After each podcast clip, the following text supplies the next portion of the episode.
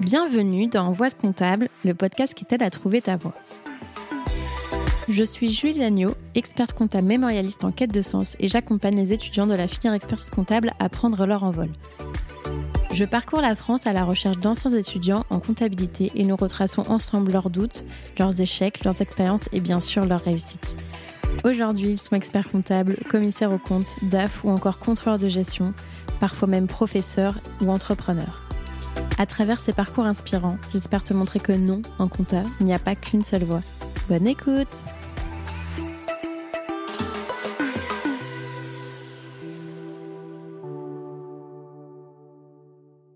Ce podcast est rendu possible grâce au label Copilot. Le label Copilot, qu'est-ce que c'est? C'est une alliance de cabinets indépendants qui les accompagnent dans leur développement RH, marketing, digital, commercial, bref, tout ce dont un cabinet entreprise a besoin. Récemment, ils ont lancé le Lab Recrute, un site sur lequel tu peux retrouver des cabinets labellisés Happy at Work. Si tu veux aller y jeter un œil, le lien est disponible dans la description.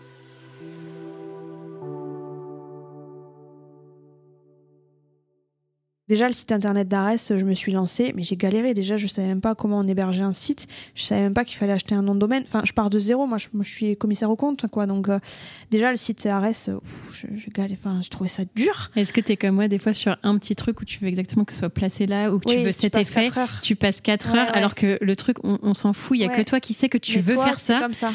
Moi, je vais passer euh, une semaine s'il faut. Je vais faire 4 heures. Ok, ça me saoule. Mais demain, tu sais, tu, te dis, euh, bon, je laisse tomber, là, ça marche pas. Et puis, le jour d'après, tu te dis, putain, mais c'est pas possible quand même, je vais quand même y arriver. Et, moi, j'ai réfléchi la nuit, en fait. C'est-à-dire que je me suis retrouvée à me réveiller à 4 heures du matin, à faire des trucs sur mon site parce qu'en fait, il y avait des déclics. Je me suis retrouvée à coder à coder, à faire du codage.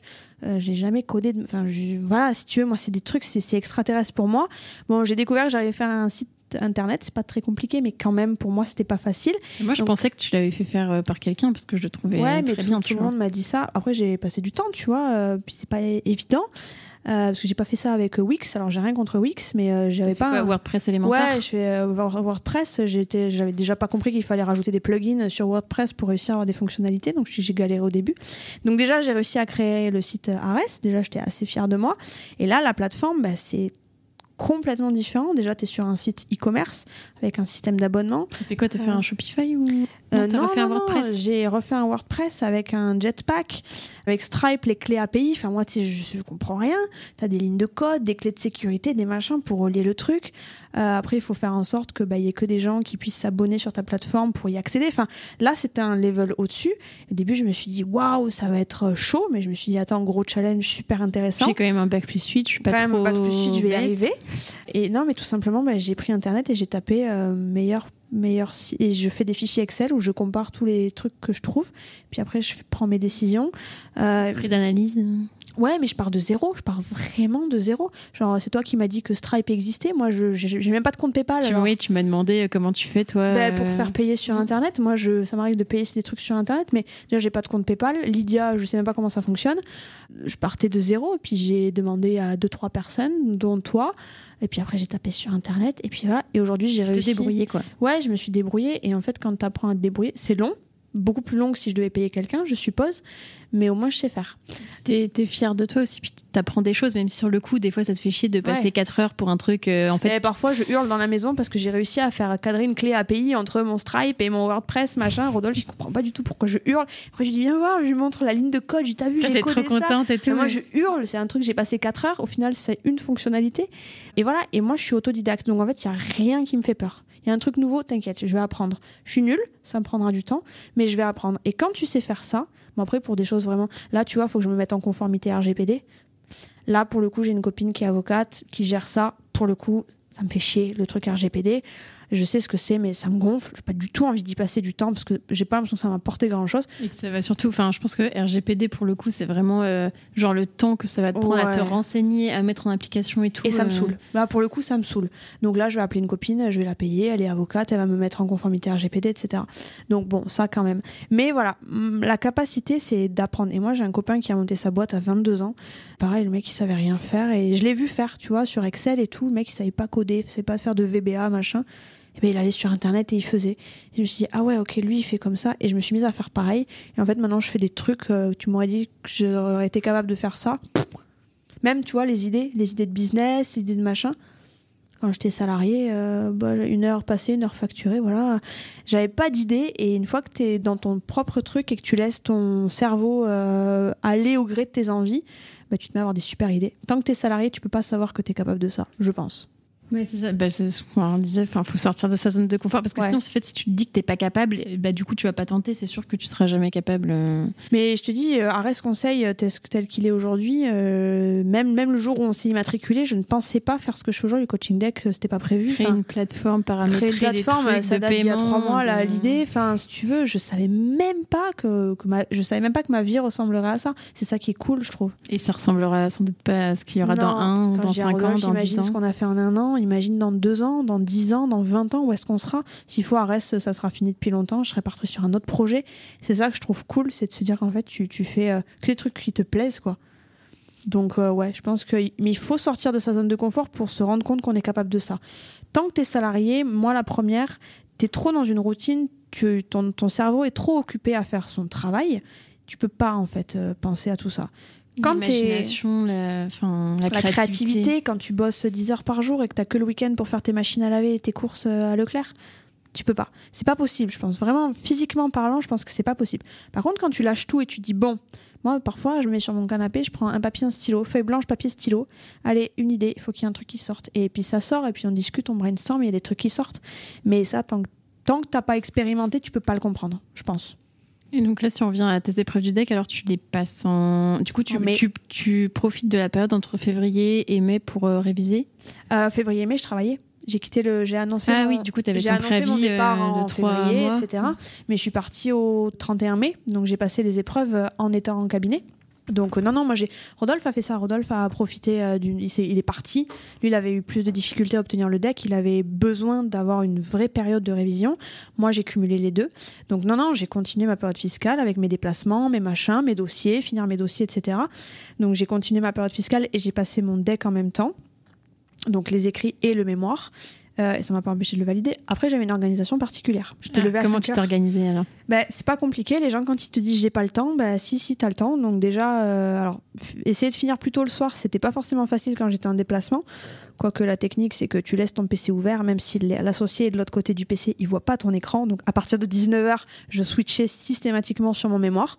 Bon, si j'avais fini mon travail, mais en général, je m'organisais dans la journée pour le finir. Donc, le soir, j'essayais au moins à partir de 19h de switcher sur le mémoire, même si j'étais en clientèle. Ben, au bout d'un moment, tant pis. Le deck. euh, Enfin, en fait, c'est plus euh, au niveau des priorités, quoi. Enfin, ouais. moi, ce qui, enfin, c'est pareil, ça revient un peu à ce qu'on disait euh, par rapport à la chance. C'est souvent les gens qui disent j'ai pas le temps, c'est des gens qui font dix fois moins de trucs que toi. Et En fait, c'est juste, c'est pas leur priorité, mais mais, c'est ok, tu vois. Dans une journée, moi j'ai une copine qui me disait dans une journée il y a 12 heures. Pour tout, enfin dans une journée euh, 24 heures, mais 12 heures de, de réveillé. quoi. sommeil. Il y a 12 heures de réveillé. Chacun, on a tous le même quota horaire. Chacun fait ce qu'il veut. Si ta priorité c'est de faire ta liasse fiscale pour ton client, ok. Moi ma priorité c'était le deck. Donc si tu veux dans une journée, je faisais mon boulot, mais mon boulot j'essayais de le faire dans un temps un peu plus réduit pour garder du temps pour le deck. Donc si tu as le temps de faire ton boulot, normalement tu as le temps enfin, tu pourrais faire ton boulot un peu plus vite et garder un peu de temps pour le deck. Moi ce que je faisais c'est que je me levais une heure plus tôt tous les matins. Quoi qu'il arrive, parce que c'était consacré au deck. Entre midi et deux, j'allais pas manger avec les collègues. Je restais au, au cabinet ou en clientèle, je faisais mes fiches, mes fiches de révision, mes fiches de déonto. Euh, et le soir, à partir de 19h, je switchais sur le mémoire, peu importe où j'étais, en clientèle, au bureau, peu importe. Je switchais sur le mémoire. Je le disais pas forcément, mais je switchais sur le mémoire. Parfois, je bossais jusqu'à 21h, 22h. Et le week-end, euh, j'alternais entre bah, mes activités ludiques. Faut quand même pas. euh, je pense qu'il faut garder un Les équilibre. machines. Ouais, faut garder un équilibre, sinon tu t'exploses. Et puis, bah, on allait faire une balade, mais en allant faire une balade, je prenais mes fiches de déonto avec moi.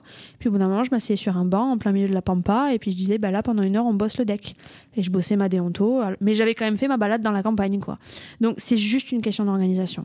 C'est juste ça. Donc euh, les gens qui disent j'ai pas le temps, euh, j'ai pas plus de Une temps. question de priorité aussi. C'est ça. Parce que si forcément, si c'est pas ta priorité, bah oui, tu vas dire que t'as pas le temps. Mais en soi, euh, même moi, la première fois, je fais plein de trucs, mais des fois, je procrastine sur certaines choses. Oui. Mais en fait, je suis honnête avec moi-même. Je me dis pas, j'ai pas le temps. Je Non, sais qu'en ce moment, j'ai la flemme. Et voilà, c'est ça. Ouais. C'est pour moi, c'est la différence entre dire j'ai pas le temps et j'ai pas pris le temps. Enfin, je veux dire, entre guillemets, même le président de la République, il, Mais oui.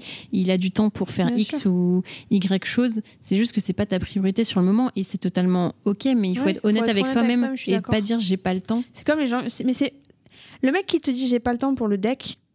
C'est le même mec qui te dit j'ai pas le temps de faire du sport. C'est le même mec qui te dit ouais mais moi j'ai pas le temps de partir en week-end. Ouais mais moi j'ai pas le temps. Alors que le week-end il passe son temps euh, sur Netflix. Et... Voilà, moi je connais des gens en cabinet ils ont pas le temps. Par contre euh, qu'est-ce qu'ils font? Ils font une heure de Facebook, une heure de LinkedIn euh, toutes les, enfin toutes les deux heures ils se déconcentrent, ils font une heure de LinkedIn. Non moi je faisais mon taf. Une fois que mon taf était terminé, je faisais tout pour passer sur deck. C'est on en revient toujours à la même chose. C'est pas une question de deck, c'est pas une question d'expertise comptable, c'est une question d'état d'esprit. Celui qui te dit j'ai pas le temps pour le deck, c'est le même que celui qui te dit j'ai pas le temps d'aller faire du sport. Si au bout d'un moment t'as pas compris que le sport c'était ta santé et que ça passe bien avant ton boulot, tes liasses fiscales et euh, la satisfaction de ton boss, c'est que t'as pas compris un truc en fait. Donc je, je, l'entends pas moi le discours de j'ai pas le temps. Moi je faisais période fiscale, je gérais une baraque, je gérais une vente d'appartement, un achat de maison, je passais le deck en même temps. Enfin si tu veux, j'ai réussi à mettre tout ça dans une journée. Pourquoi? Il y a des gens, ils ont des enfants, ils y arrivent. Pourquoi toi célibataire qui n'a entre guillemets que ton boulot, tu y arrives pas? C'est qu'à un moment donné, ces gens-là, ils ont un problème de mindset, je pense. On en revient toujours à la même chose, que ce soit pour. Oui, mais c'est super important et c'est, tu vois, c'est le plus important. C'est des trucs qu'on nous enseigne pas à l'école ou qu'on nous explique pas. Ouais. Et après, moi, j'ai pas attendu qu'on me l'enseigne à l'école. J'ai, au bout d'un moment, j'ai acheté des bouquins. J'ai acheté des bouquins de développement personnel, j'ai acheté des bouquins sur des mecs qui avaient réussi.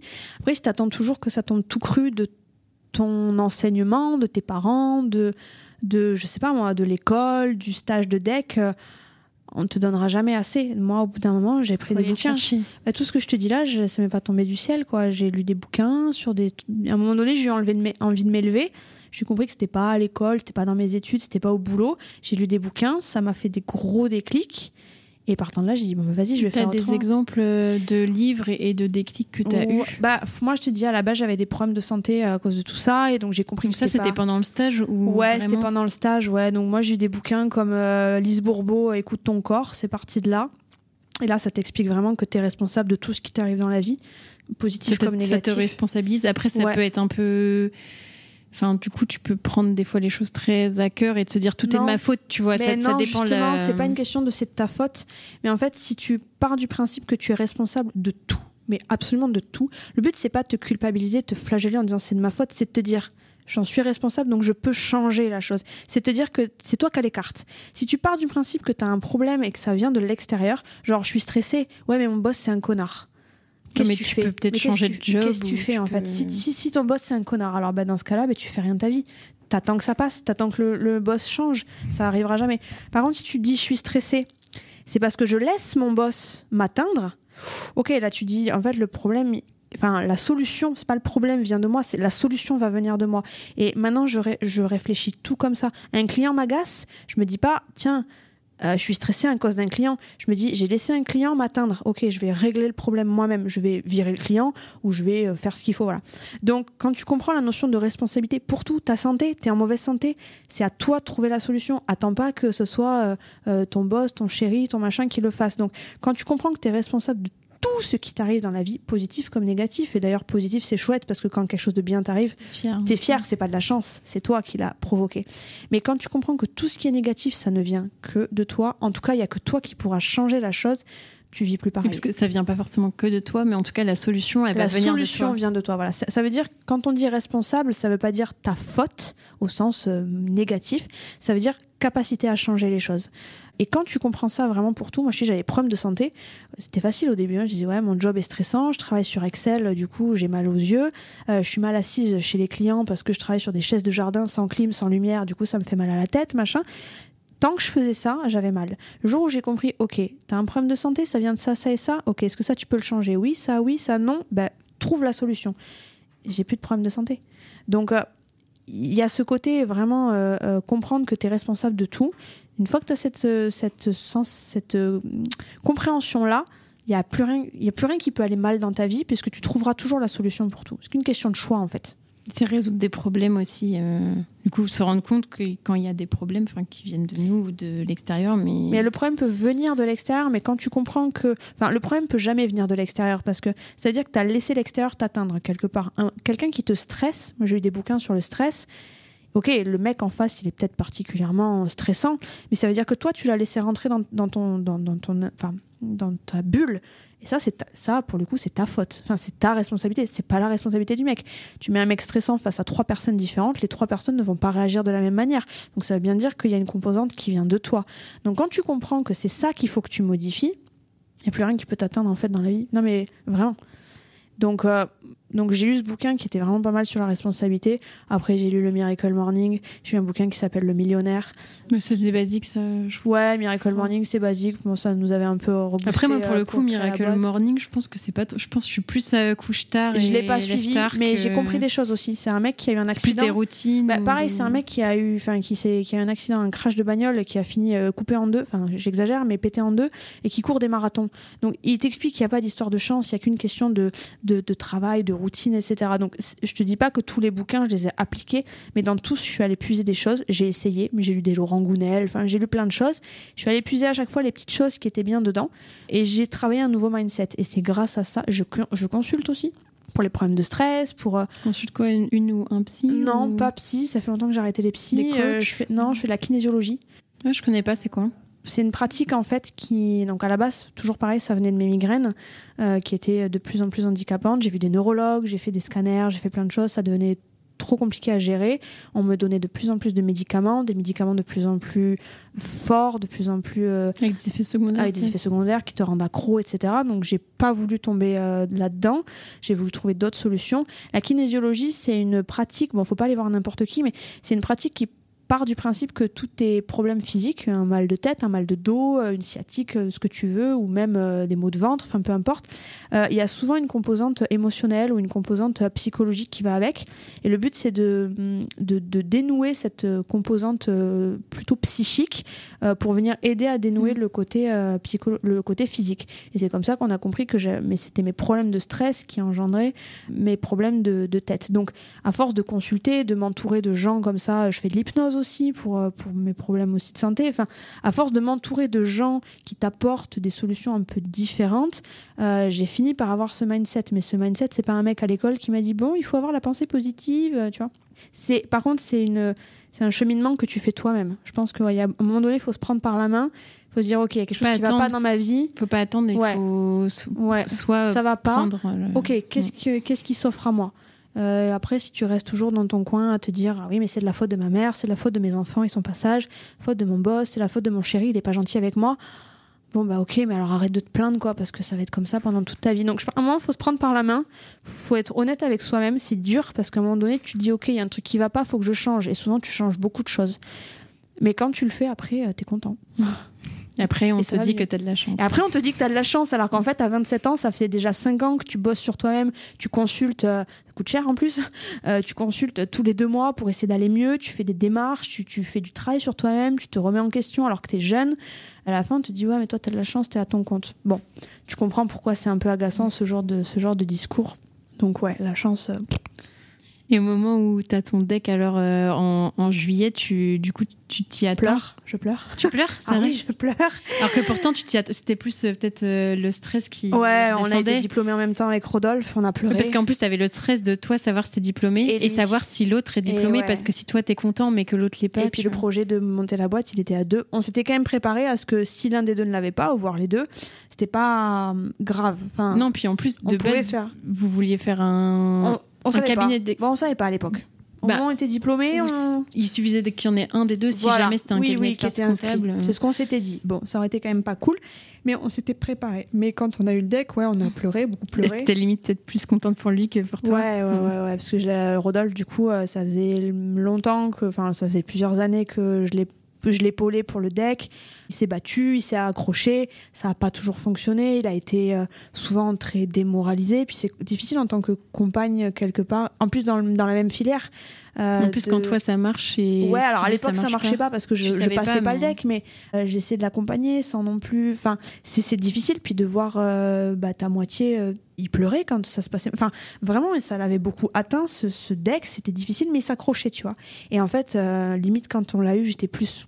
Enfin, si tu veux, j'ai vu mon nom en premier parce que. Mais toi, tu t'y attendais, entre guillemets. moi, je le savais. Moi, si tu veux, euh, pour moi, il n'y a pas de secret. Tu bosses, tu l'as. J'avais bossé, je devais l'avoir. C'est, c'était obligé. Après, il peut se trouver que pour un point, tu passes pas. Mais moi, je bosse et quand je bosse, j'ai des bonnes notes. Donc, j'avais pas trop de doutes. Mais en fait, quand j'ai vu mon nom, bon, moi, j'étais en début de liste, donc vite, j'étais contente, mais je suis vite allée à la fin pour voir si lui était diplômé. Et j'étais soulagée qu'on l'ait tous les deux. On a pleuré, pleuré, pleuré, pleuré. Enfin voilà. Après, on est parti trois mois en vacances. Et là, ça a été le déclic. Et là, c'était surtout lui qui avait mis un peu plus de temps que moi. Ça a été vraiment plus fort pour lui, je pense, l'obtention du deck que pour moi. Et là, du coup, on s'est dit, bah vas-y, c'est bon, ça c'est tourné comme page, on peut passer à autre chose. Il y a vraiment un déclic quand t'as le deck. Ça fait trois ans que tu le bosses. C'est presque ta carte pour la liberté. Enfin, nous, c'est comme ça qu'on le voyait en tout cas. Même on si était déjà aujourd'hui, euh, entre guillemets, vous vous n'êtes pas expert comptable et Ouais. pourtant c'était quand même, enfin entre dire la case à cocher. euh, Ben, après, c'est quand même c'est difficile hein, le deck, euh, psychologiquement parlant. Même moi qui l'ai eu vite, psychologiquement parlant, euh, c'est chaud. hein. Enfin, je veux dire, tu passes des, des- t'as envie de faire autre chose hein, quand tu bosses en cabinet. T'as envie de faire autre chose que de bosser ton deck, mais tu tu t'y mets tellement d'énergie, t'as tellement travaillé pour ça, t'as tellement misé là-dessus que quand tu l'as, il y a ce côté, euh, enfin, on a chialé quoi. hein. D'ailleurs, en attendant la les pression résultats. qui retombe. Ouais, la pression, et c'est ça. Et puis tu dis putain, je le mérite quoi. Et c'est bon, c'est passé, c'est passé pour tous les deux en même temps. C'était vraiment ce jour-là, en attendant les résultats, on était tellement stressés qu'on était parti se promener dans la campagne. On avait mis les chaussures de rando, on s'était barré.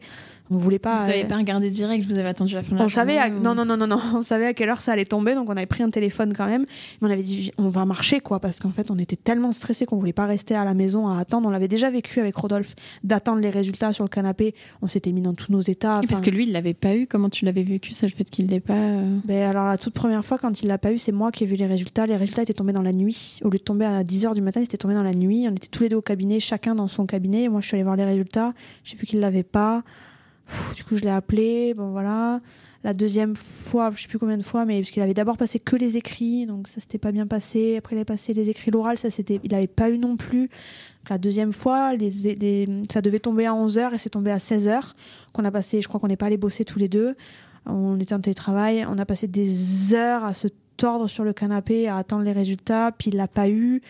On a pleuré. Enfin, vraiment, c'est des, franchement, c'était des épreuves difficiles à vivre. Puis lui, il est un peu plus âgé que moi, il en avait marre, tu vois. Puis c'est dur. Et puis là, du coup, quand on l'a eu tous les deux en même temps, il a, on a tellement, on, je dis on a tellement galéré parce que je l'ai vécu avec lui.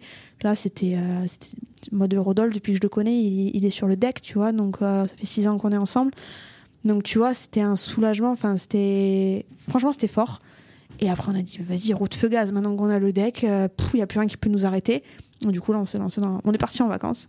Et après, on s'est lancé dans la création de la boîte. Et comment vous avez eu l'idée euh, justement euh, de quoi faire avec la boîte euh Bah, au tout début, Rodolphe voulait, Rodolphe voulait faire l'expertise. Rodolphe était parti pour monter un cabinet d'expertise comptable normal avec ses petits clients, faire ses TVA, ses trucs.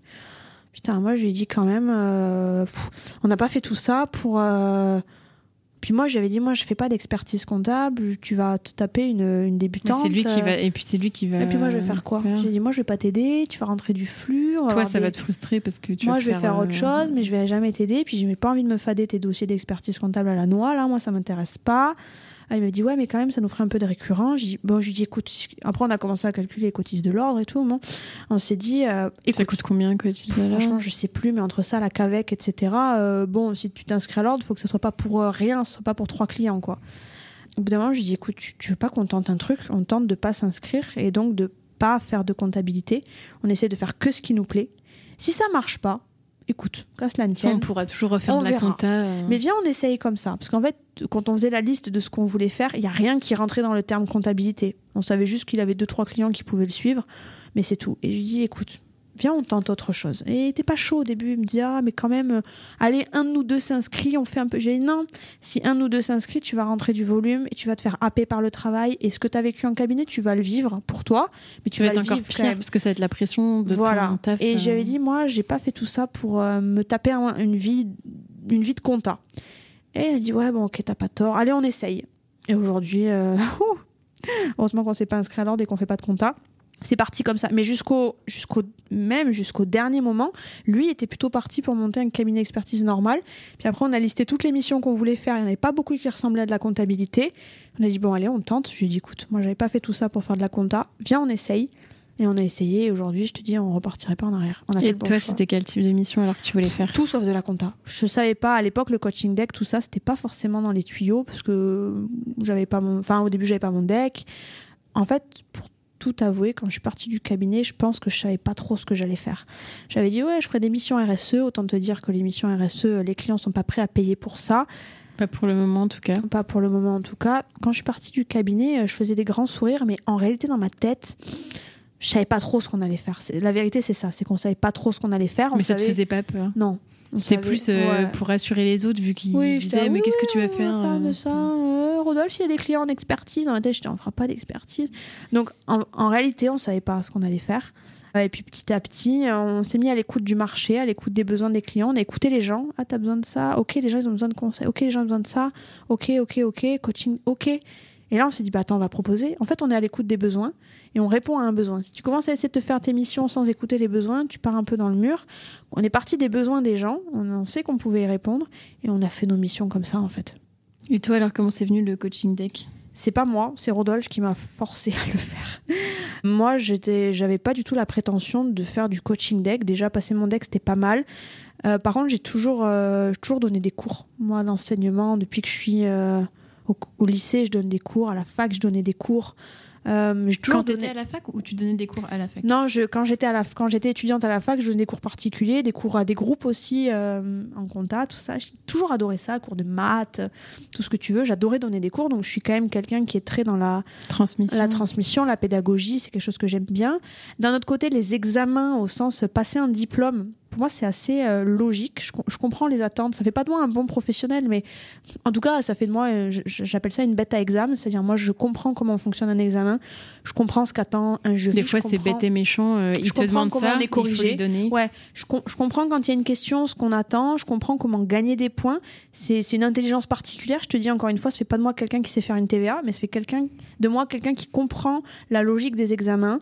Pareil pour les oraux j'ai vécu le deck, j'ai vécu deux decks, parce que j'ai vécu le deck de Rodolphe et le mien. Et puis, naturellement, j'ai des gens qui, en passant le deck, me demandaient un peu des conseils. Parce que tu avais eu une bonne note aussi. Mais même avant ça, même pendant que moi je passais ah mon deck, euh, bah, je, voilà, avec des copines, on échangeait. Puis je, je sais pas, pour moi, c'était assez naturel de quelque part de donner des conseils. Il se trouve que j'ai eu de bonnes notes au deck. Et j'ai commencé à avoir des gens qui m'ont dit tiens, ça te dirait pas de m'accompagner? Je te dis ah bah si, mais bénévolement. je me sens et pas puis, légitime quoi. Et puis comme ça quoi, vraiment un petit truc par-ci par-là. Et Rodolphe, qui lui avait été accompagné par une coach, m'a dit fais-le. Je lui ai dit bah non, moi je, je prétends rien. Enfin non. Il m'a dit si tu te rends pas compte, il y a des gens qui sont dans le besoin, qui ont besoin de toi. Je dis ouais mais bon quand même. Et, et au début je voulais faire que les sujets RSE. Tu vois, j'étais là, mon moi ma spécialité c'est le RSE, je ferais que du RSE. Il m'a dit non. C'est lui qui m'a poussé. Donc là, c'est marrant, c'était dans le sens inverse. Parce que ah, de base, c'était lui qui voulait s'inscrire à l'ordre et t'as dit euh, Ah non, vas-y, ah viens, on s'inscrit pas. Et là, c'était l'inverse. Toi, tu disais Je me restreins. C'est pareil. Moi, je voulais faire que les sujets RSE, que le mémoire. Lui m'a dit Non, fais les écrits aussi. Non, je veux pas faire les écrits, c'est pas possible. Elle est où ma légitimité? Mais et là, et là c'est là où c'est important d'être bien entouré parce que là, il m'a montré toutes mes qualités. J'avais un peu ce qu'on appelle syndrome de l'imposteur. Je déteste parler de ça. Ça fait un peu genre, euh, je me sous-estime. Mais euh, moi, je, je, voilà, je prétendais rien. Il m'a poussé, poussé, poussé. Je commençais à accompagner une personne au début, deux personnes, trois personnes, quatre personnes, cinq, six, sept, huit, dix commence à avoir des bons retours, des gens qui étaient. toi, peut-être que tu disais, mais non, je peux pas faire ça, mais en fait, tu, tu le faisais. Au début, si tu veux, je, disais non, et puis après, bon, Rodolphe me poussait, donc je faisais un peu. Et puis les, les retours étaient positifs, les gens étaient contents, mais vraiment, genre, il y a des gens qui m'ont appelé quand ils étaient diplômés, limite. Euh, bah, je sais pas. Et... C'est grâce à toi, quoi. Ouais, alors que moi, je considère pas que c'est grâce à moi. Moi, je suis là pour accompagner, pour donner des clés. Après, le mec, c'est lui qui passe le deck. C'est lui qui écrit. C'est lui qui écrit, ouais. Et je, déteste d'ailleurs sur les posts LinkedIn, quand quelqu'un est diplômé, je mets jamais mon petit grain de sel pour dire Ah, je suis ravi de t'avoir accompagné, sauf si la personne m'identifie. Mais jamais je mets mon grain de sel, c'est leur réussite à eux, tu vois. Moi, je suis là pour. Le petit coup de boost, la petite je suis là pour aider, ouais. je suis là pour. sur le gâteau, mais c'est pas le gâteau. C'est comme ça que je considère. Après, il y a des gens que j'accompagne vraiment sur le fond, mais je, je, je, ne prétends jamais ça, en tout cas. Des retours positifs, des gens très contents, des gens qui m'ont demandé encore plus, des gens qui m'ont demandé sur les écrits. Et quand j'ai commencé à comprendre que euh, ben, ça faisait du bien aux gens, je me suis dit, bon, ben vas-y, euh, je vais le faire. De là, je l'ai vraiment commencé à le développer. Ça a beaucoup pris, enfin beaucoup pris. Oui, si, ça a pris. Puis les gens étant toujours euh, très très contents, bah, du coup c'est devenu euh, une de mes activités principales. Et puis moi j'adore la formation, j'adore ça, donner des cours, etc. C'est vraiment pour le coup, je suis à l'aise avec ça. Et du coup bah, j'en ai fait mon activité. Mais à la base, je voulais pas. Et tu fais pas que du coaching deck, tu donnes aussi des cours Ouais, j'enseigne, euh, j'enseigne en école de commerce, donc bah, ça c'est pareil.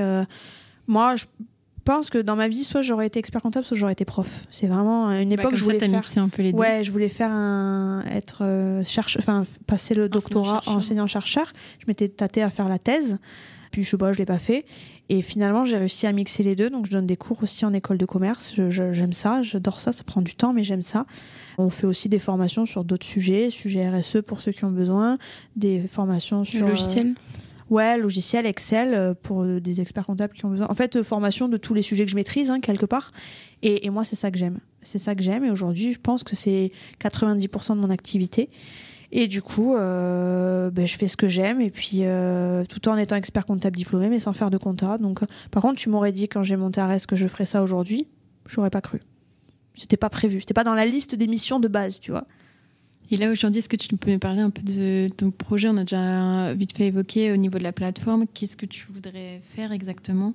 Au niveau de la plateforme? Euh, Oui, c'est ça. Et bah, du coup, de toute façon, quand le podcast sortira, je pense que la plateforme sera peut-être déjà en ligne. Donc, je mettrai le lien. Ouais, euh, en ligne ou en, cours de création.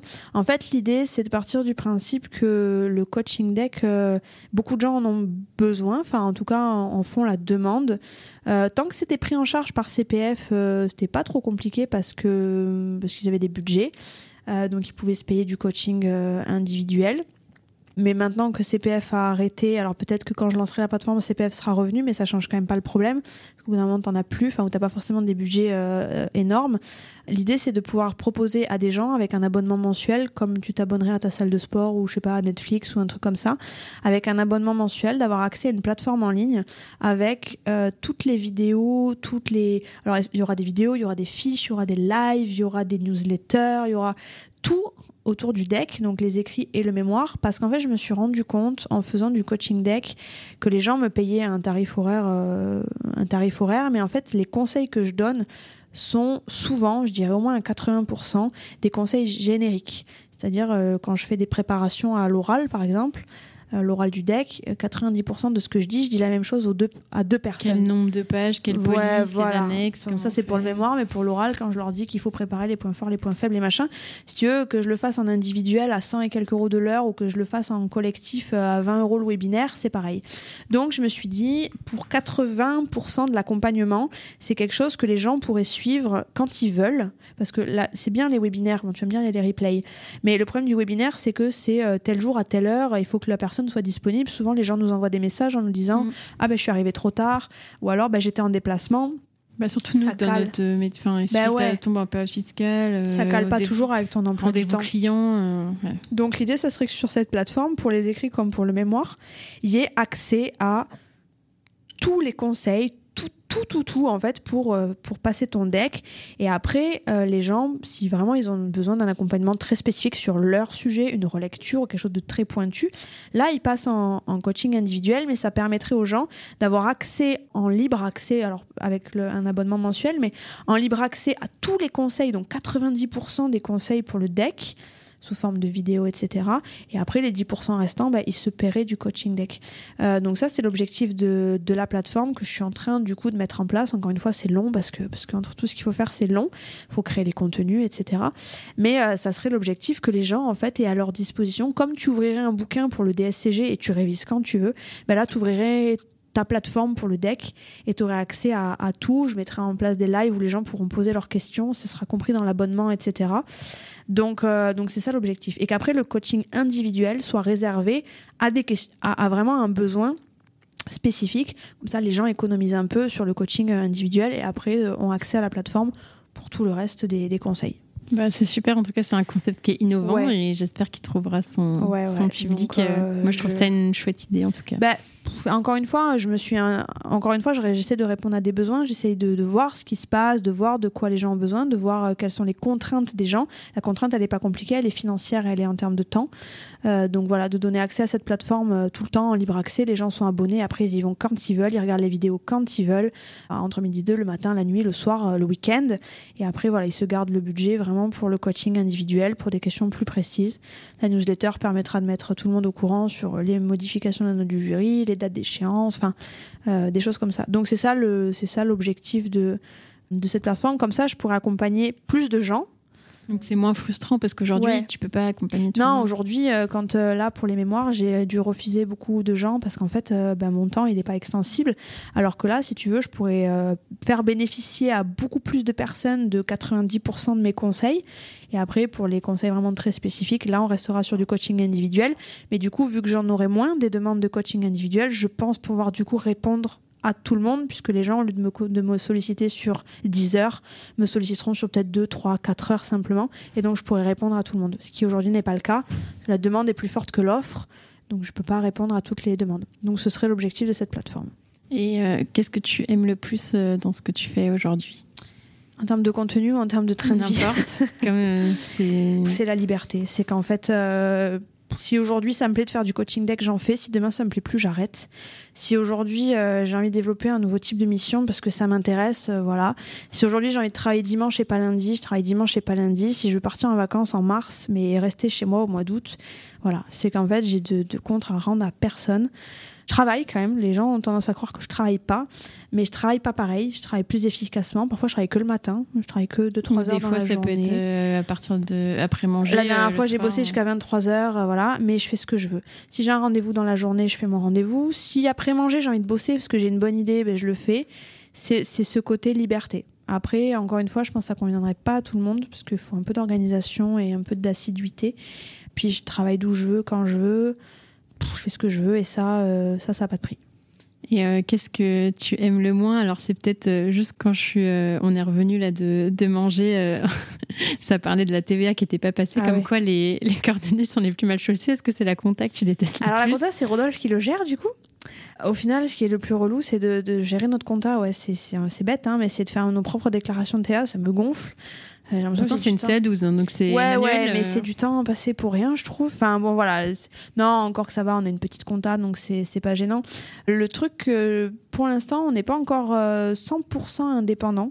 Parce que quelque part, quand je travaille pour une école de commerce, quand je travaille, euh, parce que je passe par des organismes de formation, des choses comme ça, il y a encore des trucs où c'est là que je me rends compte que je suis vraiment pas faite pour le salariat, mais même je suis vraiment pas faite pour euh, autre chose que bosser uniquement pour moi. On n'est pas encore 100% indépendant, tu vois. Quand je travaille pour une école de commerce, ben, j'ai des horaires, je suis obligée de venir à Toulouse alors que Mm. j'habite un peu plus loin. Ouais, mais après, c'est quand même. euh, Ouais, ils te facturent pour toi, ça, Et Bien sûr. là, tu, tu fais la fine bouche maintenant. fais la fine bouche. C'est pour ça que tu me dis qu'est-ce qui te plaît le moins. Il y a rien qui me plaît le moins à part faire ma TVA. Non, voilà. Après, euh, si quelque chose me plaît pas, je l'arrête. Donc en fait, il y a rien qui peut ne pas me plaire. Dès qu'un truc me gonfle, on l'arrête. On n'est pas, on se dit pas oui, mais ça nous fait du chiffre d'affaires. Nous, il n'y a pas d'histoire de chiffre d'affaires ou quoi. Si quelque chose ne nous plaît pas, on l'arrête. On trouvera une autre, notre moyen de faire du chiffre. Mais à part ça, euh, non. Qu'est-ce qui me plaît le moins Euh, Rien. Que tu fais ce que tu as envie. Et ce si que quelque chose veux. me plaisait pas, je le virerais en fait. Je te dis, on veut pas de salarié. Le seul truc qu'on pourrait embaucher, c'est peut-être un comptable pour qu'il nous fasse la compta. Euh, non, rien.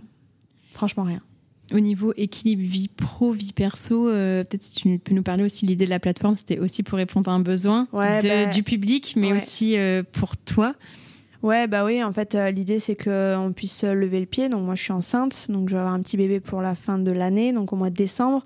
Donc, il y a un moment donné, euh, on n'aura pas de solution de garde, parce qu'on décide de s'en occuper nous-mêmes. Vous êtes tous les deux votre compte. On est tous les deux à notre compte. Donc, au bout d'un moment, il fallait aussi commencer à réfléchir à une solution qui permette de, bah, de faire tourner la boîte sans être forcément systématiquement derrière l'ordinateur, rien que pour s'occuper des enfants. On a créé Ares Conseil, pas pour gagner de l'argent, en fait, on a créé Ares Conseil pour avoir un équilibre pro-perso. Tant qu'on était deux, l'équilibre pro-perso, il était assez simple. Après, quand tu as un enfant, sachant que moi, la manière, enfin, la manière dont j'envisage euh, ma parentalité, elle est de m'occuper à 100%, de- enfin voilà, de m'occuper moi-même de mon enfant. Je dis moi-même, mais c'est avec Rodolphe. Euh, du coup, on a commencé à devoir réfléchir à des systèmes entre guillemets d'automatisation et de revenus passifs en fait. Du coup, c'est posé la question de comment faire plus de coaching euh, en moins de temps.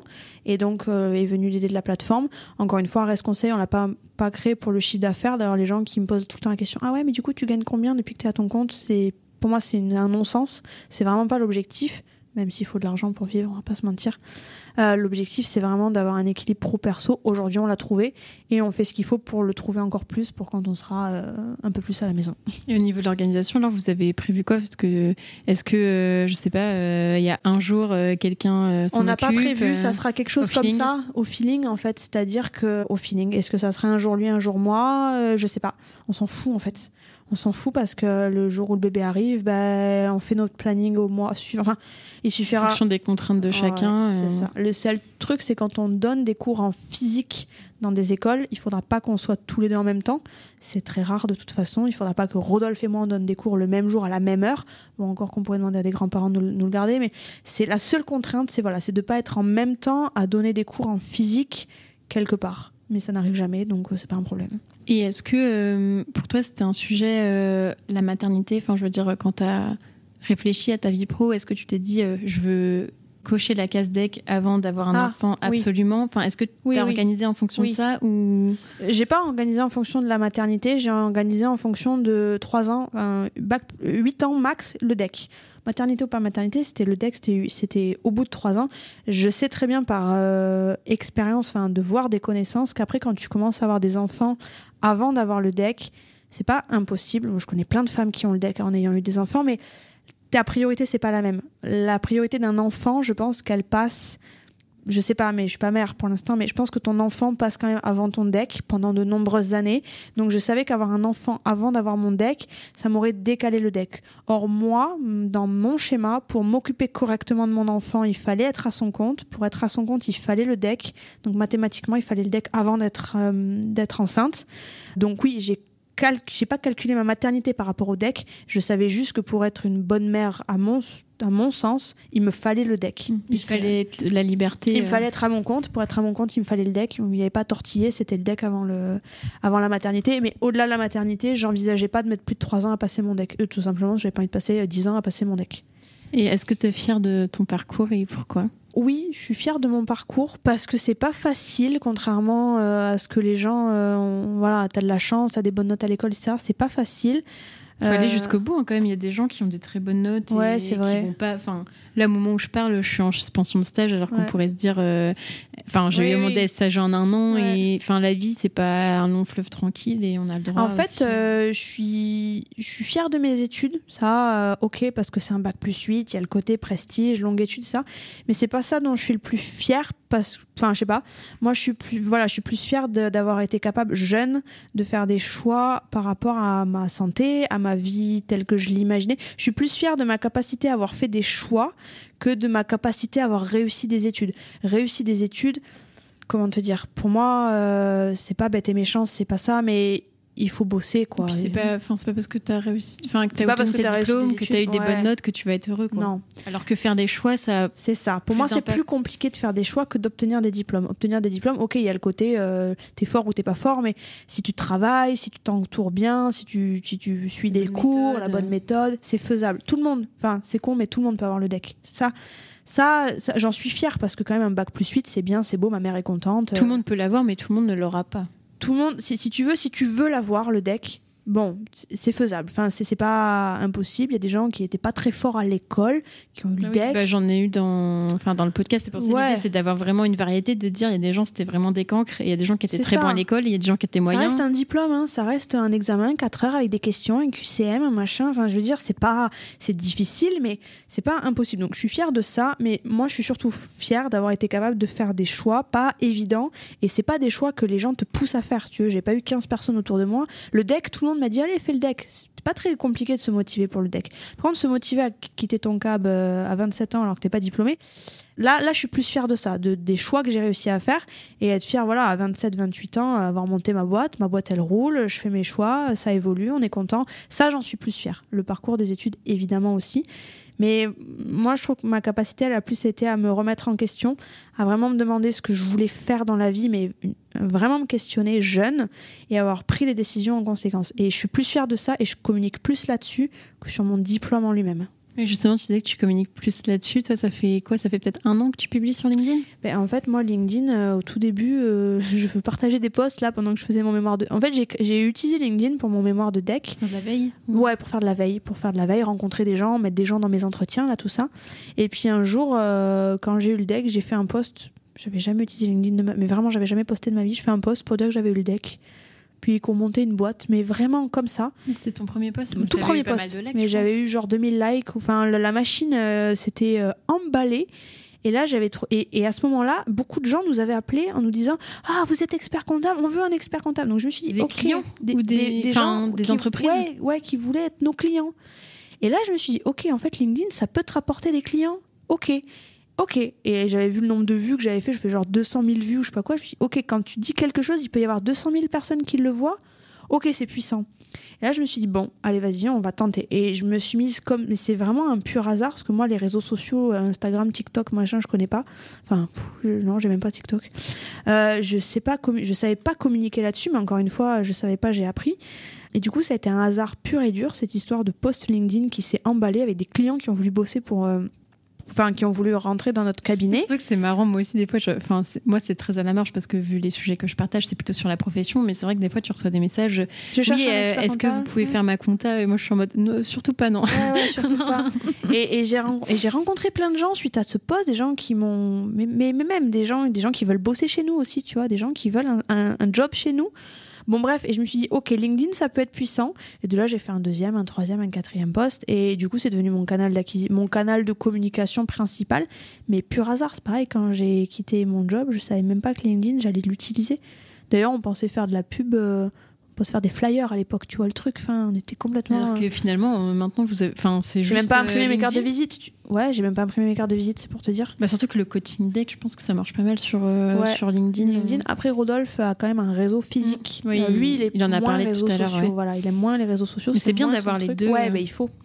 Donc lui, c'est plutôt réseau physique qui marche aussi très bien, hein, bouche à oreille, euh, des vrais réseaux, des vrais groupes, euh, des vraies euh, soirées dans des réseaux, etc. Lui, c'est plus ça, même si je l'accompagne. Moi, c'est plus les réseaux sociaux. Peut-être une question de génération aussi, mais, mais par hasard, tomber sur LinkedIn par hasard. Par contre, quand j'ai compris comment ça fonctionnait, là, j'ai dit, bon, ok, d'accord, ça, peut être, ça peut être puissant. Et maintenant, effectivement, c'est ça que j'utilise. Et ça te fait pas peur de te mettre en avant? Enfin, il y, y, a des personnes, tu vois, qui osent pas et qui se disent non, j'aime pas parler de moi, tout ça, tu vois. Alors, je fais des posts qui me concernent, mais je fais attention à ce que je fais.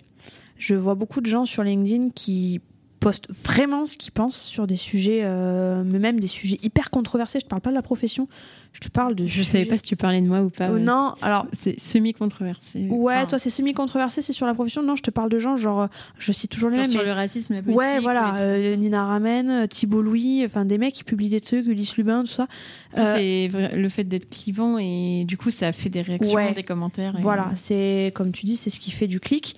Euh, le problème, c'est que ça, ça engendre des haters et ça, moi, je suis incapable de le gérer. C'est-à-dire, moi, des gens qui vont venir m'écrire un message privé pour me dire que ce que j'écris c'est de la merde ou des choses comme ça. Je, je, peux, après, je peux pas le gérer. Écris, je pense que ça va, mais c'est plus quand on te dit, euh, enfin en fait que ça, si c'est quelque chose que tu penses vraiment, en fait tu le prends comme une attaque personnelle. Que si on te dit t'écris de la merde alors que c'est un truc que tu penses sincèrement au fond de toi, en fait t'as l'impression qu'on te dit tu es une merde. C'est pour ça que je ne fais je fais toujours des posts où je dis toujours ce que je pense, mais j'essaie que ce soit toujours des posts à visée positive, c'est-à-dire un truc qui va encourager les gens, etc.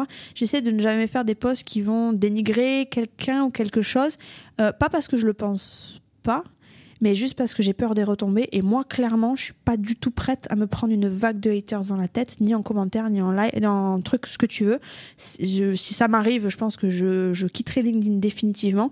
Donc, comme je suis vraiment pas prête à m'exposer à ce point, je fais toujours des posts où je me dis, le mec qui veut vraiment rager sur mon poste, il faut vraiment qu'il cherche la petite bête. Donc, euh, je, je, je fais attention. Et que dans tous les cas, tu le prendras pas forcément. Et du coup, ça m'est jamais arrivé parce que je pense que en fait, mes posts ne, ne donnent pas envie à des gens relous de rager dessus. Mais par contre, je fais très attention à ce que je communique. Je fais toujours relire mes posts à Rodolphe, qui parfois me les fait reprendre parce qu'ils sont trop. Je suis un peu comme ah toi quand j'ai. Ouais, moi quand j'écris, parfois ça part fort. Donc euh, Rodolphe relit systématiquement mes posts pour vérifier que j'ai pas eu une phrase un peu trop. Euh, euh, comme si comme des fois toi tu l'as pas forcément vu euh, ouais moi j'écris comme ça parce que comme ton oral où tu disais oh bah non mais les big euh, bah, si tu veux moi j'ai quand même toujours eu un discours. Par contre à l'oral quand je discute quand je fais des conférences quand je suis en cours etc je suis très cash. Par contre à l'écrit et il a complètement raison ça reste ça peut être mal interprété c'est écrit les gens sont anonymes. les gens te répondent de manière anonyme. Donc c'est un peu la, tout le monde se, se, lâche sur les réseaux sociaux. Et c'est visible par tout le monde aussi. C'est visible par tout le monde. Moi je suis très très angoissée par ça. C'est pour moi c'est ma hantise euh, les réseaux sociaux par rapport à ça. Donc je fais attention à ce que j'écris, je fais relire mes posts par Rodolphe. Si on a un doute sur quelque chose que j'ai écrit, je le reprends ou je le supprime. Donc je me dévoile un petit peu mais pas non plus de je tends pas la perche non plus je tends pas le bâton pour me faire battre pour une raison toute simple c'est que j'ai pas les j'ai pas les épaules pour euh, pour supporter la critique en fait donc je fais très attention à ce que je communique même si je suis quand même connue pour un discours euh, quand même qui va toujours dans le même sens mais j'essaye de faire en sorte que le poste ne donne jamais l'occasion à quelqu'un d'être méchant, tout hmm. simplement. Oui, par exemple, tu peux dire, euh, je me rappelle plus exactement de ton poste, mais tu as eu ton deck, euh, donc tu as un bac plus 8 en compta, tu fais pas de compta, ça veut pas pour autant dire que tu dis les experts comptables sont Non. des gros cons. Jamais. C'est pas ça. Jamais. C'est Alors, toi. Je peux, je peux le penser. c'est pas, un problème. Pas forcément tous. Je hein, peux le mais- penser. Euh, non, pas tous. Non, mais je peux penser des choses. Par contre, de là à l'écrire sur les réseaux sociaux et à. Pour, pour moi, c'est c'est deux choses différentes. Et voilà, je fais très attention. C'est pas une question d'image ou de choses comme ça. C'est juste que je serais incapable de, de. Je pense que si ça devait m'arriver, je supprime LinkedIn et je pleure, quoi. Enfin, si je devais me prendre des attaques personnelles suite à des posts, j'en- j'en ressens pas du tout la capacité. J'ai pas la capacité de faire face à ça. Donc, je considère que les réseaux sociaux sont très dangereux. Mais vraiment, je vois vraiment ça comme quelque chose de dangereux, les réseaux sociaux. Donc je publie assez pour motiver les gens, pour que voilà, ils soient motivés par mon discours, etc. Mais jamais trop pour pas non plus euh, me prendre des vagues dans la tête. euh, c'est pas mon but. Puis j'ai vraiment rien à faire. Enfin, j'ai vraiment rien à faire de d'avoir des débats sur LinkedIn. Ça m'intéresse pas du tout. Ce qui m'intéresse, c'est que les gens à s'identifient. Ouais, moi, ce qui m'intéresse, c'est que les gens s'identifient, euh, voient un message positif. Beaucoup de gens qui m'écrivent en message privé pour me dire. Je sais pas, moi je vous suis sur LinkedIn, ça me fait beaucoup de bien, merci ce que vous faites, etc. Ça, ça me fait plaisir. Par contre, ouvrir un débat sur la profession, euh, le racisme, le féminisme, je rentre jamais là-dessus parce que ça m'intéresse pas de discuter avec des gens sur LinkedIn par commentaires interposés euh, de ce qu'on pense de la profession, du racisme et du féminisme. Donc, j'adore lire les posts des gens là-dessus. Je me dis, ouais, quand même, euh, je pense pareil. Et puis, euh, ouais, ils se mouillent. Mais moi, le faire, je j'endosse pas ce rôle. Trop peur. Je demandais euh, aux auditeurs s'ils avaient des questions à te poser par rapport à ton parcours. S'il y avait un conseil que tu pourrais donner à, Laure, à la Laure qui a 20 ans, qui est en IAE, là, qui dit qu'elle va pas être expert comptable, qu'est-ce que tu lui dirais? Attends, je réfléchis parce que j'ai tellement toujours fait du coup ce que j'avais envie que du coup je me demande Bah quel ça peut être fait ce que tu as envie. hein. Ouais, c'est c'est en fait de, de se dire que attends, quand j'avais 20 ans, j'étais où? J'étais à la fac. Ouais, c'est de se dire qu'en fait euh, rien n'est impossible. Moi, j'ai mis du temps à moi, j'écoutais les autres un peu au début. Bon, après, euh, euh, rencontrer Rodolphe, ça m'a beaucoup aidé aussi. Mais euh, tu vois, c'est. rencontré où? J'ai rencontré à l'annexe. Si ça peut faire un peu Comme de quoi, si vous, si vous cherchez un conjoint, Voilà, n'allez pas sur Tinder, allez à l'annexe. Non, j'ai rencontré à l'annexe il y a, il y a six ans. Et en fait, euh, de la manière dont tu es, dont t'es, accompagné et, et par qui tu es épaulé, ça change tout. Donc je dirais, ouais, à la Laure qui a 20 ans, euh, garde, garde ton mindset et, euh, et rien n'est impossible et, juste sois têtu. En fait, c'est une force d'être têtu. Juste sois têtu et reste comme ça. C'est vrai que bah, du coup, on en a pas parlé dans cet épisode, mais l'état d'esprit, c'est super important, peu importe la profession, peu importe l'âge, peu importe. Pour moi, euh, tu réussis pas dans la vie avec un diplôme, tu réussis dans la vie avec un état d'esprit. J'ai vu des gens ultra diplômés, mais vraiment très diplômés, avoir des vies de merde, voilà. Et des gens pas diplômés du tout, un des vies de merde qui étaient malheureux ou qui étaient malheureux. Ouais, quand je dis vie de merde, Que- c'est pas, c'est, c'est qui ont une vie qui ne leur convient pas. C'est-à-dire après, moi, je juge pas de qu'est-ce qu'est une bonne vie ou pas. J'ai pas d'avis là-dessus. Ça peut être, euh, enfin voilà, chacun sa vie. Mais quand je dis ont des vies de merde, c'est des gens qui se plaignent, qui, qui, qui sont malheureux de leur quotidien, etc. Donc, qui pourtant étaient surdiplômés. J'ai vu des gens pas du tout diplômés, genre peut-être même pas un bac ou des choses comme ça, avoir des vies géniales, géniales par rapport à ce que eux ils voulaient. C'est juste une question de mindset. Donc euh, pour moi, il y a plus à travailler le mindset que les études. Si après tu arrives à cumuler les deux, bon bah là c'est c'est encore mieux. Mais euh, Ok, super, euh, super pour ce conseil. Euh, alors du coup, on a les deux principales questions. Que faut-il faire pour enseigner après le, le DEC Parce que peut-être qu'on peut penser qu'il faut passer, tu sais, des concours pour être prof ou autre. Toi, ah, comment, ça marrant. comment ça s'est passé pour toi? C'est marrant, c'est la question qu'on me pose le plus par message. Ah ouais, bah comme Comment tu fais pour donner des cours en école de commerce? Ben, En fait, c'est comme si je te disais euh, comment tu as fait pour monter ta plateforme de Faire un fiches gâteau, DSCG et en fait, comment tu fais pour aujourd'hui faire des podcasts? En fait, il n'y a pas. Enfin, je sais pas, je sais pas en fait comment on fait pour enseigner un truc. Ben, on fait quoi? On fait qu'on communique, on dit aux gens qu'on aime ça. Il n'y a pas de secret. En plus, toutes les écoles recherchent. Toutes les écoles. Moi, j'ai été sollicitée. J'ai accepté une école, mais je pense que j'ai été sollicitée par euh, au moins 4-5 écoles pour enseigner. C'est eux qui t'ont envoyé, qui t'ont, ils t'ont contacté. Mais en fait, ils contactent des experts comptables. Les experts comptables ne peuvent pas, donc ils te contactent à toi. Après, c'est toujours pas, c'est toujours la même chose. C'est est-ce que tu es à l'écoute des opportunités? Est-ce que tu vas chercher les opportunités? Est-ce que tu ouvres tes oreilles au bon moment? Est-ce que tu, quand quelqu'un te parle, est-ce que tu vas vers les gens pour dire ce que tu sais faire? Donc moi, qu'est-ce qui s'est passé? Ben, Ils avaient un besoin à l'école de commerce. Il se trouve que j'avais une copine qui enseignait là-bas, qui m'a dit ah ben tiens, ils cherchent un prof. Et puis je me suis, j'ai, j'ai eu un entretien avec le directeur. Et puis voilà, mais il n'y a pas de liste d'attente, il n'y a pas de. Il n'y a pas de concours ou de diplôme à Bah passer, tu sais, comme, comme pour être prof pour les écoles. Au final, tu es plus intervenante extérieure. Non, par contre, t'es pas, t'es pas salarié enseignant. Enfin, t'es pas enseignant salarié, t'es pas un vrai professeur, t'es un expert comptable qui donne des cours. quoi. Ouais. Mais il y a pas, moi, je te dis, il y a beaucoup de gens qui, a priori, ça les, ça les botte de donner des cours, qui m'ont dit comment on fait? Ben, en fait, j'ai répondu, je ne sais pas, parce que je, il y a pas de, y a, y a pas de mode d'emploi. C'est toujours pareil, c'est une question de, il faut, je sais pas, il faut discuter, il faut parler, il faut utiliser LinkedIn, il faut dire ce que tu sais faire, il faut dire à des experts comptables que tu serais intéressé par des cours, comme ça, eux, quand ils refusent des cours, ils te les proposent à toi. Voilà, il n'y a pas bonne de. Ouais, il y a pas. Et puis les écoles, elles cherchent tout Puis le on peut commencer à donner des cours même en étant. Mais moi, je connais en- des gens à la qui. fac, mais oui, moi, euh, je connais en des gens qui donnent des cours euh, qui font, qui sont pas du tout experts comptables. Ça dépend de ce que tu veux donner comme cours, mais euh, moi, Tu veux faire du coaching deck, c'est mieux d'avoir son deck, quand même, si on n'est pas obligé. hein, mais... ouais. Alors faire, c'est toujours pareil, c'est une question de légitimité. C'est comme faire du coaching euh, DSCG alors que t'as pas eu ton DSCG. Bon, après, c'est une question de légitimité. Mais donner des cours, franchement, c'est pas compliqué. Enfin, toutes les écoles recherchent. Bon, après, il faut être bon. T'es nul, euh, bon voilà. Il n'y a pas de mode d'emploi, mais c'est marrant. Tout le monde me pose la question. J'ai l'impression que les gens, ça les faut fait. pas se mettre de barrière. hein. Ben non, c'est juste qu'à un moment donné, il faut ouvrir tes écoutilles et c'est comme toi, tu as créé ton podcast, on te demande pas comment t'as. Enfin, Non, personne m'a demandé. euh, ouais, parce qu'en fait, euh, il n'y a pas parce de que mode personne veut le d'emploi. faire. Non, mais il n'y a pas de mode d'emploi. Enfin, si tu au bout d'un moment. Bah, tu te euh, renseignes. Enfin, moi, je savais pas non plus quel matériel, quel Ben, logiciel. ouais. Tu tapes sur internet comment Ouais, faire un ça. podcast. Tu regardes les J'ai matériels. une copine tu qui m'a dit hein. Ah, ils sont dans la merde dans telle école, ils cherchent un, un prof, ça t'intéresse Au début, j'ai dit non parce que je pensais que c'était des cours de compta, donc je les avais refilés à Rodolphe. Et puis finalement, en fait, c'était de l'audit, donc oui. Et enfin, bon, voilà, il n'y a pas de mode d'emploi. Saisir les opportunités aussi. C'est ça, c'est saisir les opportunités. Et euh, en termes de revenus, alors sans forcément dire Ah, combien J'étais tu gagnes, celle-là. est-ce que tu es satisfaite de ce que tu gagnes ou pas? Parce qu'on pourrait se dire, euh, moi je veux être expert comptable parce que- parce que ça gagne super bien sa vie. Donc euh, en fait, moi, je bénéficie du chômage pendant deux ans. Donc la stratégie, c'est de pas se rémunérer sur la boîte pendant les deux ans, c'est de mettre euh, toute la, la trésor euh, en trésor. Euh, et satisfaite, oui. Alors après, si tu veux gagner euh, 15 000 euros par mois et que comme moi, tu bosses euh, deux, heures, deux heures par jour, c'est chaud. Donc euh, voilà. Après, moi, la stratégie, c'est pas de gagner beaucoup parce que plus tu gagnes, plus tu payes des impôts, plus du machin. Donc c'est pas la stratégie. Moi, la stratégie, c'est de me verser, c'est d'optimiser en fait. C'est de me verser ce qui va bien pour vivre tout en optimisant. On est expert comptable à la base, hein, donc euh, le but c'est quand même de réfléchir un peu à tout ça.